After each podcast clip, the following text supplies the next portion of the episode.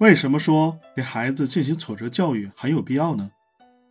现在的孩子从小都是在备受宠爱的家庭环境下长大，生活的比较幸福，哪怕家庭条件不好的时候，也不能穷孩子。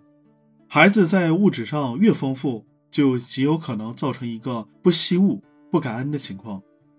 所以，这个挫折教育确实很重要。挫折教育一定要把握一个度。我的孩子很小的时候，我就告诉他：“你看，你现在的学习用具有这么多。”你的笔还有一段就可以不用了。也通过这个阅读和他一起看看一些材料，让孩子知道别人这个条件都不具备，让他惜物，把用的东西价值最大化。我会隔一段时间就把他的玩具收一收，送给一些贫穷的地方或者是更需要的孩子。再去游玩的时候，也让他注意世界上还有很多人生存条件没有那么优越。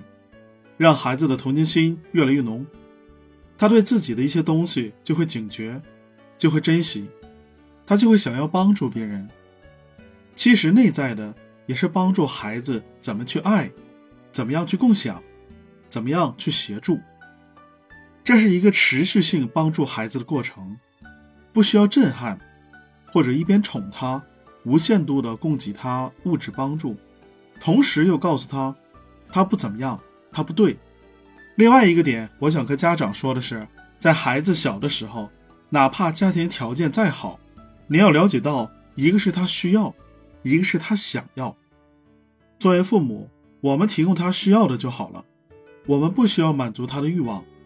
孩子有很多想要的东西，那就让孩子在将来通过努力去争取。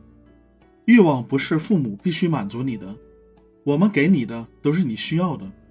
需要的和想要的要分清楚，这对孩子很有帮助。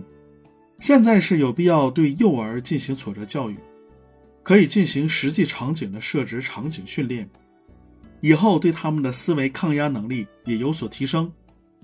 不管怎么样的心理素质培养，是新生一代面对环境压力所必须的。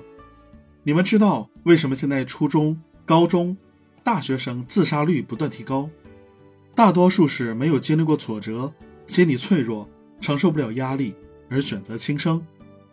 作为家长，学校都要从小让孩子做家务，进行体力劳动，让他们知道大人的幸福生活来之不易，同时也要让他们吃吃苦头，让他们在逆境中学会怎么样自我生存，培养坚强的意志能力。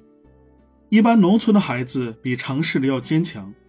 内心相对来说强大，但是在电信诈骗案中，那些高中生为了损失一万多元的学费而自杀，其实也是教育的缺失。学校应该教会他们怎么辨别衡量价值的所在，还有碰到什么事需要求助社会。好，关于这个观点我已经介绍完毕，希望对你有帮助。欢迎你点赞、关注、评论并转发。我是好猫卡。我们下期再见。